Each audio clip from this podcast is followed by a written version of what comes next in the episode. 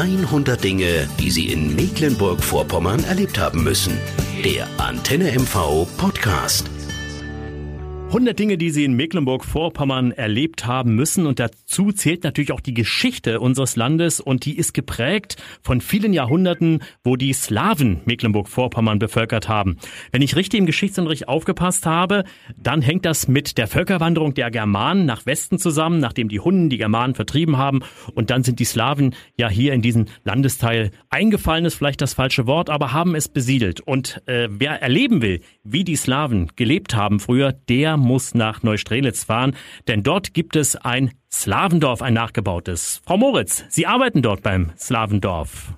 Richtig, genau.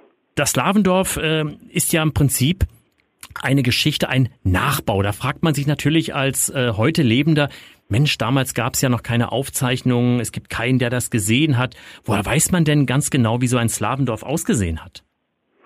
So ganz genau weiß man das nicht, aber es gab schon, es gibt schon viele Elemente, die man so auch aus den so erleben, also nachstellen konnte, sage ich jetzt mal so. Ja, wir haben durch durch Ausgrabungen oder oder hat genau man das auch durch durch Ausgrabungen klar, logisch. Hm.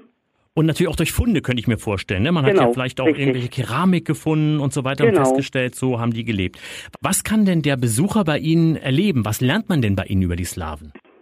Also bei uns kann man erstmal, es ist ein nachgebautes Dorf, dort kann man äh, sehen, wie die Slawen äh, gelebt haben überhaupt. Man kann das Handwerk nach äh, ähm, nacharbeiten, was die, wie die Slawen das gemacht haben. Die haben, wie sie getöpfert haben, wie sie gewebt haben, ne, wie sie gefilzt haben. Mhm, Bei uns mhm. ähm, auf dem Gelände äh, ist eine große Kulthalle, wo eine Ausstellung drinne ist, wo, wo wir nachgestellt haben, wie das so war damals in diesem Dorf. Wie gesagt, man kann mit dem Boot fahren bei uns. Wir haben ein richtiges ähm, großes slawisches Boot.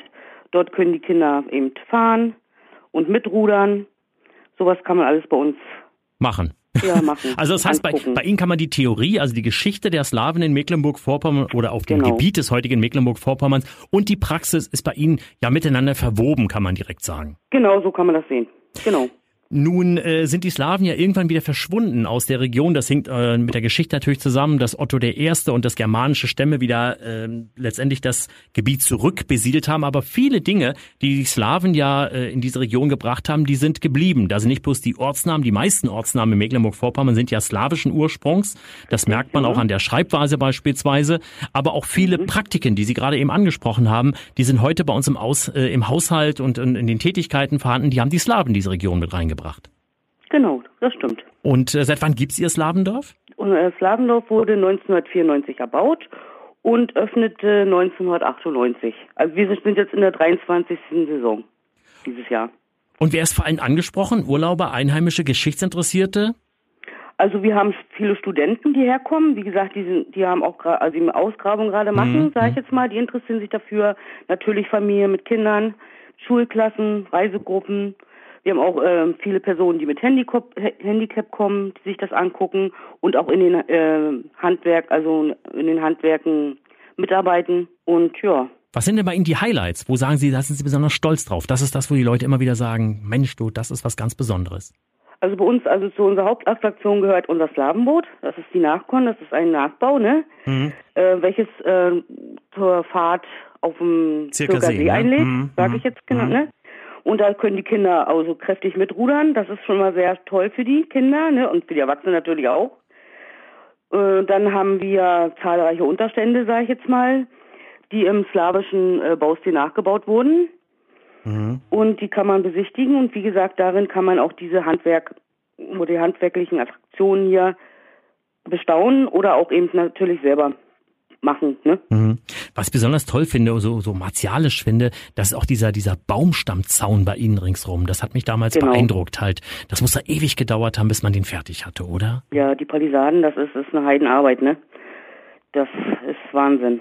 Ja, aber eigentlich ist ja vor allem viel aus Holz. Die Slawen haben logischerweise genau. Holz und Stein. Das sind die beiden äh, Stoffe, die in der Natur am meisten vorgekommen sind, genutzt, vor allem Holz. Da ist auch viel Arbeit immer wieder, weil Holz ist natürlich äh, nicht witterungsbeständig. Äh, richtig, da haben richtig. sie viel zu tun, ne? Genau, wir müssen also immer wieder neu nacharbeiten, in der, also nach der Saison. und alles dann eben wieder auf Vordermann bringen, ne? Mit hohen Kosten sicherlich auch verbunden. Wer unterstützt Sie? Also wir haben jetzt zur Zeit, äh, wird unser Slavendorf sowieso renoviert, mhm. also neu gemacht, neu gestaltet, ne, und unsere Häuser und da haben wir eine Förderung bekommen und die wurde, also dadurch wurden wir unterstützt. Mhm. Wie findet man sie denn am schnellsten, am besten in der Region Neustrelitz? Eigentlich ist es ausgeschildert, sage ich jetzt mal. Und ja. Am besten sage ich immer über die B198, ne? Erstmal so, sich, äh, ja, hm. genau, genau. Ja. Über die B198, genau, so. Das hm. ist richtig. Und wer dann zu Ihnen kommt, wie gesagt, kann den ganzen Tag ja da theoretisch verbringen. Ne? Ist ja auch für Tag. Imbiss gesorgt, für Spielgeräte ist gesorgt. Genau, wir haben einen großen schönen Spielplatz, wir haben ein großes Mensch ärger spiel wo die Kinder sehr gerne mitspielen.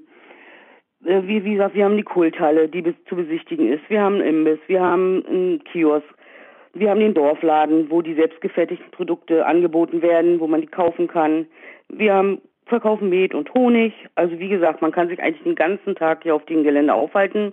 Unser Areal beträgt 104 Hektar und das ist schon eine ganze Menge, ne? Denke ich mal. Mhm. Und wie viele Mitarbeiter äh, kümmern sich da um die Gäste? Also zurzeit haben wir 30 Mitarbeiter. Mhm. Es sind sieben Festangestellte, die über den Sommer arbeiten hier und äh, die anderen sind ehrenamtlich hier, die arbeiten hier und der Bundesfreiwilligendienst unterstützt mhm. uns auch. Und von den Öffnungszeiten sind Sie eigentlich das ganze Jahr über offen oder gibt es Zeiten, wo dann das Lavendorf bei einer Wir haben vom 1. Mai bis 31. Oktober die Saison, die wir aufhaben. Das heißt also, wer jetzt noch in diesem Herbst, sage ich mal, mhm. unbedingt vorbei will, der sollte sich da schon ein bisschen sputen. Ja, denke ich auch. Frau Moritz, ich freue mich, dass Geschichte gelebt wird bei Ihnen, die Geschichte der Slawen, die eine große Rolle für Mecklenburg-Vorpommern gespielt hat, auch wenn äh, Slawen ja heute nur noch, sage ich mal, östlich äh, von, von Neustrelitz gibt in, in Polen. Äh, aber mhm. trotzdem, es ist eine schöne Geschichte, auch für Kinder gerade, die im Geschichtsunterricht die Slawen behandeln. Sicherlich ein Muss, bei Ihnen vorbeizuschauen. Und ich hoffe, dass viele davon Gebrauch machen und dass Sie noch viele, viele Gäste in den kommenden Jahren bei sich im Slawendorf Neustrelitz begrüßen können. Das hoffe ich auch und Dankeschön. Neugierig auf Mecklenburg-Vorpommern geworden?